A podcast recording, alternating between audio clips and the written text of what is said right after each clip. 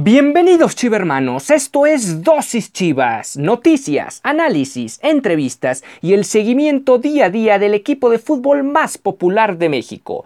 Yo soy Ricardo Romano Corona y diariamente inyectaré tu dosis Chivas. No olvides que puedes sintonizar nuevos episodios de lunes a viernes a través de Spotify, Anchor FM, Apple Podcast, Breaker, Google Podcast y Radio Public. Y sin más que agregar, comenzamos.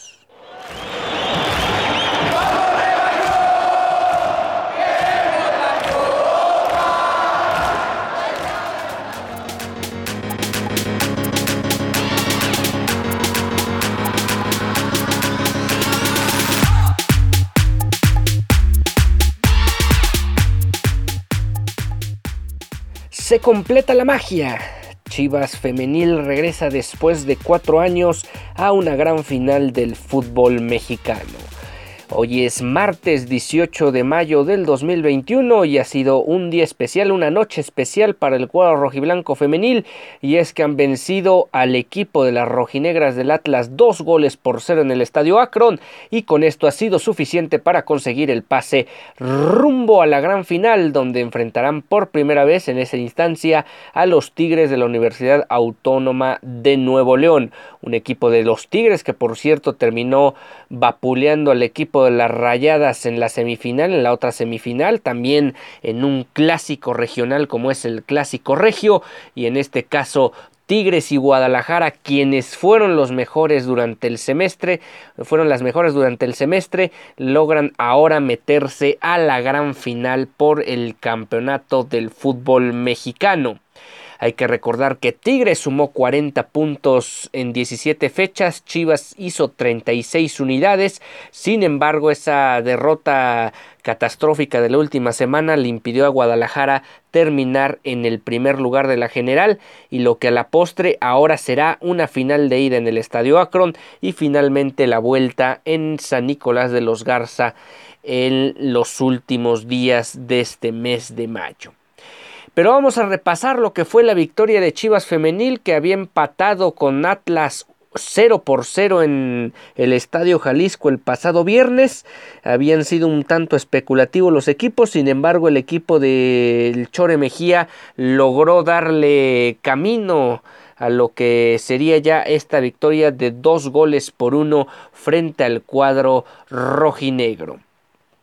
Anagabi Paz, María Pérez, Alejandra Franco, quien saldría al 40 por Janet Hernández, Julisa Dávila, amonestada al 63, Celica Arce, Karen García, sustituida al 74 por Alejandra Lomelí, Joana Robles, amonestada en tiempo de compensación de la primera mitad, Vanessa González, quien salió al 68 por Carla García, Ana García, quien también saldría al 74 por Ana González, Marcia García y Alison González. Ese fue el cuadro que presentó Fernando Samaya, Samayoa para este partido de vuelta en el Estadio Akron. En tanto, su homólogo eh, Edgar El Chore Mejía salió con Blanca Félix en la portería, Jacqueline Rodríguez, Miriam García, amonestada al 46, Michelle González, Damaris Godínez, amonestada al 35, Victoria Acevedo, Miriam Castillo, amonestada al 67, Carolina Jaramillo, Jocelyn Montoya, quien saldría en las postrimerías del partido el 86, lo mismo que Alicia Cervantes al 92, sustituida por Isabela Gutiérrez, y Anet Vázquez, quien habría sido el primer cambio del juego para Chivas, dándole cabida en el terreno de juego a Gabriela Valenzuela. ¿Cómo se fue dando el partido? Realmente Guadalajara desde un principio lo dominó, le impidió al equipo rojinegro que pudiera generar muchas oportunidades o algunas oportunidades de gol en contra de la guarda de la guardameta Blanca Félix y ahí estuvieron los resultados. Se tardó el equipo de Guadalajara en poder reflejar en el marcador lo que estaba siendo un dominio permanente en muchos sectores del terreno de juego. Ahí está la primera llegada del equipo rojinegro al 7, un costado, un disparo con la pierna zurda de Alison González que se va apenas desviado de ese mismo poste. Después eh, un tiro cruzado de Celeika Arce, quien también es desviado eh, por, más bien es tapado por Blanca Félix, quedándose el rebote al 9. La primera llegada más o menos peligrosa de Chivas se dio el 23, cortesía de Jocelyn Montoya, quien mandó un centro por derecha y este estuvo cerca de sorprender a Nagabi Paz, cuyo manotazo estuvo cerca de mandar la pelota al fondo de las redes. Chivas se hizo de la pelota, hizo más por hacer daño en la puerta de las adversarias. Al 34 un contragolpe cortesía o comandado por Carolina Jaramillo le puso el balón a Alicia Cervantes dentro del área, sin embargo su remate no salió con mucha potencia y la portera del Atlas pudo desviar el esférico. Y ya en tiempo, de, en tiempo agregado, una falta afuera de la media luna, le dio la posibilidad a Guadalajara de tratar de tomar ventaja en el global y en el marcador. Vino un disparo contundente de Carolina Jaramillo que fue a dar a la base del larguero. Eh, antes un pequeño desvío de Nagabi Paz que evitó que el gol cayera mediante el tiro libre sin embargo, el rebote quedó ahí en el centro del área, en el área chica prácticamente. Miriam Castillo junto con otras dos o tres futbolistas de Guadalajara muy atentas al rebote lograron impactar el esférico. Más bien en este caso Miriam Castillo logró impactar el esférico y con esto el equipo del Chore Mejía se iba con una ventaja de 2, perdón, de 1-0 al término de la primera mitad. Una ventaja que obviamente te daba un envión anímico muy importante, el irse al descanso a preparar la segunda mitad, los últimos 45 minutos ya con la ventaja en, tu, en tus manos y tratar de irla administrando, además de por qué no aumentarla con el paso de los minutos. Eh, Atlas trató de darle la vuelta a la situación en los primeros minutos de la segunda mitad, sin embargo pocos fueron, pocas fueron las oportunidades claras que tuvo el cuadro atlista. Eh, Vino al minuto 60 eh, un aviso más de Jocelyn Montoya y 10 minutos después consiguió su objetivo en una acción a balón parado, ya que un tiro libre sobre, sobre el corredor de la banda derecha eh, le permitió a Carolina Jaramillo mandar el balón al primer poste. Licha Cervantes logró eh, anticipar a su marca, sin embargo no contacta la pelota, lo que sí logra es incomodar de tal manera a la defensora del Atlas y ella misma mandaría el balón al fondo de las redes.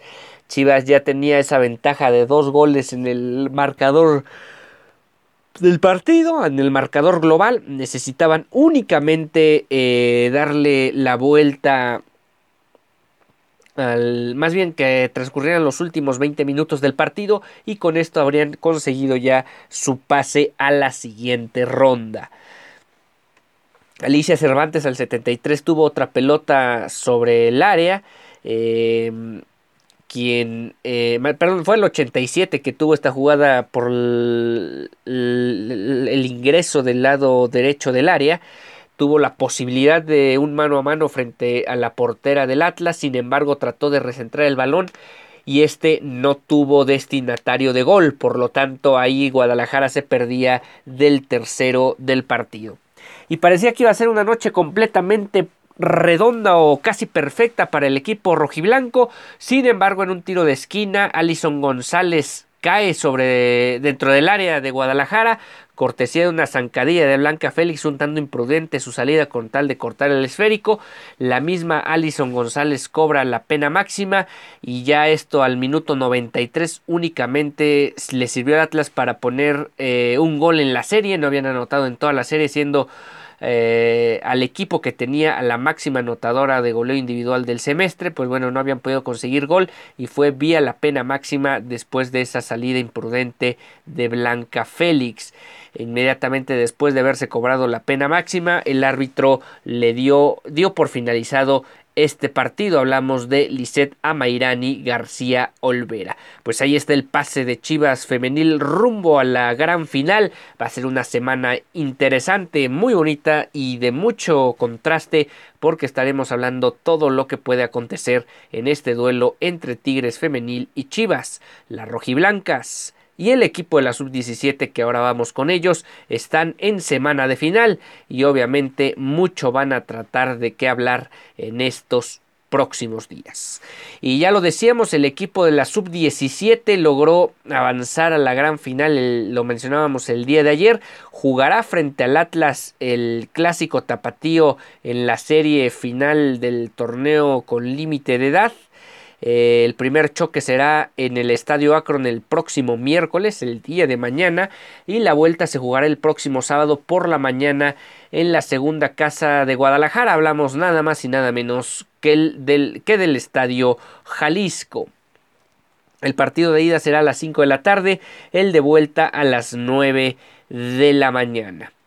Y eh, bueno, hablando sobre lo que ha sido el equipo de Chivas sub-17, ya lo decíamos hace algunas semanas, el hijo del Tilón Chávez forma parte fundamental de este equipo con límite de edad. Otro futbolista que trata de abrirse paso en esta categoría y obviamente con el Guadalajara es el hijo del último sujeto que levantó un campeonato para Guadalajara como capitán. Hablamos del hijo de nada más y nada menos que Carlos Salcido. En este caso hablamos de Carlos Giovanni Salcido Arenas quien es hijo de Carlos Salcido y que trata de emular lo que fueron los pasos de su padre, eh, que no van a ser nada fáciles y muchas veces cuando eres el hijo de un futbolista muy exitoso en un determinado club, se vuelve muy complicado tratar al menos de tener una carrera limpia y sin tantos avatares como puede ser la de un futbolista de primera división y más si este el equipo de Guadalajara tenía en ciertos referentes a jugadores que terminaron marcando una época. Ahí está el caso de, este futbolista de Carlos Giovanni Salcido Arenas, que tiene que llevarlo poco poco a poco y tratar de dar lo mejor de sí en esta gran final y obviamente más adelante tratando de consolidarse en la primera división. En selección mexicana, eh, Carlos Salcido padre consiguió ir tres veces a la Copa del Mundo, jugó en Europa de excelente forma, eh, estuvo cuatro años en Holanda y uno en Inglaterra, regresó a México con los Tigres, después regresó a Guadalajara y finalmente logró su sueño de niño de eh, pues darle a Chivas este este campeonato, la corona número 12. Ahora el nuevo futbolista o integrante de la cantera rojiblanca, vamos de Carlos Giovanni Salcido, pues tratará de emular lo que hizo su padre con este equipo, insistir nada fácil y que lo va a tener que ir llevando poco a poco y tratar de evitar las comparaciones y todo lo que se pueda dar entre estos futbolistas. Hablaron de estos dos jugadores, así como en su momento el Tilón habló de su propio hijo, que también es contemporáneo de este Carlos Giovanni Salcido. Bueno, esto dijo Carlos Jr. Para mí ha sido una motivación formar parte del club porque mi papá representó a este equipo. Aquí debutó y fue campeón.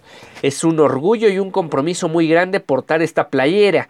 Sentía bonito al ver a mi papá jugar, me tocó ver que ganaba trofeos, era algo que él quería, mucha gente ya lo quería retirar esa temporada. Al principio sentía feo ante las críticas por su edad, pero después ver y saber que hizo cosas extras para ser mejor y así llegar a ser campeón fue muy lindo y me inspiró mucho. Eso ya lo decíamos en la temporada del Clausura 2017.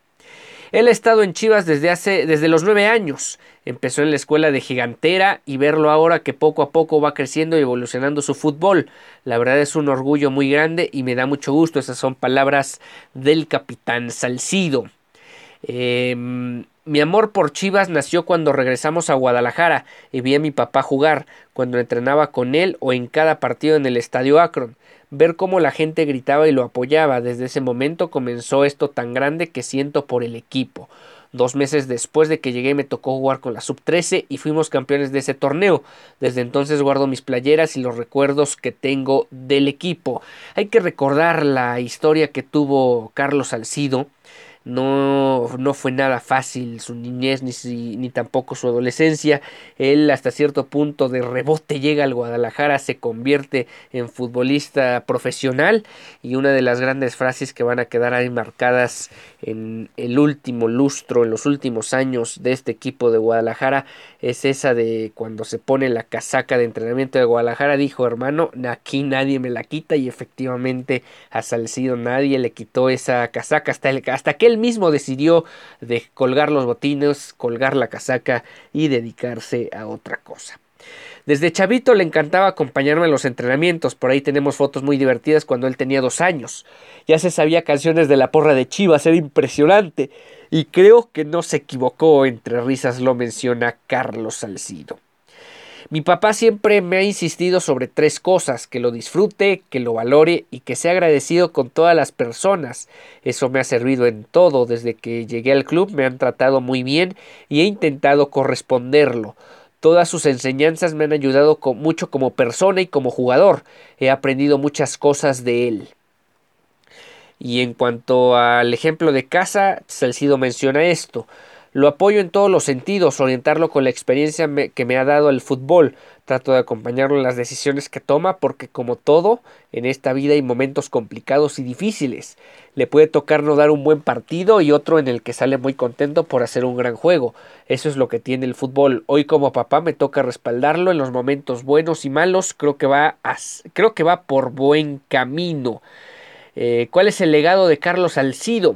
Al principio pensaba que sería complicado llevar el, apellido, pero realmente no lo es porque depende de uno, de cómo lo quieras tomar. Mi papá me ha dicho que eso no es lo más importante, sino lo que haga en la cancha. Con el paso de los años, lo que me motiva es llegar a ser mejor que mi papá y continuar la dinastía del apellido. Desde los seis años he jugado fútbol en la escuela de Gigantera, hice muchas visorías para quedarme en Chivas. Hice una primera prueba en la que no quedé, a los 12 años hice una segunda en la que me tocó ir a Copa Vallarta. Fue hasta entonces y después de eso me he ido muy bien. También que he hecho, me lo, todo lo que he hecho me lo he ganado bien, me ha costado. En sub 15 tuve un bajón muy fuerte, no me sentía cómodo y hasta pensé en dejar el fútbol porque me trataban de cierta manera por ser salcido realmente quería ser yo mismo, jugar lo que yo sé y si llego a primera división será, será gracias a lo que yo hice y a mis logros. Y es lo que mencionábamos, esta parte de que tanto para bien como para mal, el apellido pesa y por más que tú trates de enfocarte y creer en tu misma historia o crear tu misma historia, siempre terminas con alguna situación que puede o no desvariar en lo que sean tus objetivos tanto personales como del propio equipo. Creo que el apellido no lo favorece ni lo perjudica, es un chavito de una mentalidad muy fuerte. Entiende que pueden existir comentarios o situaciones por ser mi hijo. Es una persona muy segura y con una mentalidad muy fuerte. Lo único que, lo único que quiere es realizar su sueño, que no solo es ser jugador de Chivas o debutar en primera división, sino llegar a ser a llegar a selección mexicana y jugar en Europa. Sé que lo va a conseguir por la mentalidad que tiene y la persona que es. En el fútbol es muy importante esa determinación y, y creencia en uno mismo. A pesar de su corta edad, sabe perfectamente de dónde viene para darle una correcta salida a los comentarios buenos y malos. Lo vivió conmigo y sabe que es parte del fútbol. ¿Qué ventaja tiene Carlos Salcido Jr.? Que a, su padre le costó hasta cierto punto trabajo cierto, tipo de declaraciones, cierto tipo de manejos, se lo ha externado en distintos tipos de entrevistas y aquí él tiene el respaldo de, del consejo que le pueda dar permanentemente su padre con respecto a lo que pueda hacer con el primer equipo. Es una relación muy bonita y sana porque nos llevamos muy bien. Nos reímos de todo, nos apoyamos en todo. No tengo problemas con él, al contrario, siempre ha estado ahí por mí y para mí, tanto futbolística como profesionalmente. Me enseña muchas cosas y me aconseja sobre el tema que sea. De hecho, en toda mi carrera solo me ha regañado una vez, lo dice entre risas Carlos Giovanni. Jugamos videojuegos, salimos de compras, me acompaña a la plaza o al parque a jugar. Vamos al cine o vemos una película en casa, la verdad, cosas muy sencillas. Ahí está un tipo sencillo que trata de enseñarle esa virtud a su hijo dentro y fuera del terreno de juego. hacemos muchas cosas juntos, nos llevamos más como amigos, sin faltas de respeto, es una parte muy padre. Jugamos en casa tenis balón, videojuegos, interactuamos con juegos de mesa. Nos gusta mucho disfrutar en casa y cuando se puede estar fuera de Guadalajara como en la playa, en el pueblo de Ocotlán. En general hacer cosas que nos gustan y en el caso de deportes no hacemos otra cosa más que fútbol. Aunque por ahí en época de pandemia hace algunos meses estaban subiendo algunos videos, algunas rutinas para la gente que quisiera hacer actividad física en casa. Ojalá que todo lo hablando sobre los protagonistas del linaje rojiblanco sean mejores que los papás, me daría mucho gusto, además para que Chivas tuviera otra buena camada de todos esos chavitos que están en la sub-17 y romper esos paradigmas que se dan con hijos de futbolistas. Lo visualizo y sería impresionante. Claro, eso depende de ellos, que sean muy profesionales, muy fuertes mentalmente, que sepan exactamente dónde están y que hagan grupo. Mi hijo está rodeado de tres jugadores de, esa, de ese famoso linaje. Ahí está Mateo Chávez, que ya lo Armando González y Cristo Vela que también son hijos de futbolistas y entre ellos se pueden ayudar, es emocionante y bonito ver que quieren hacer su sueño realidad.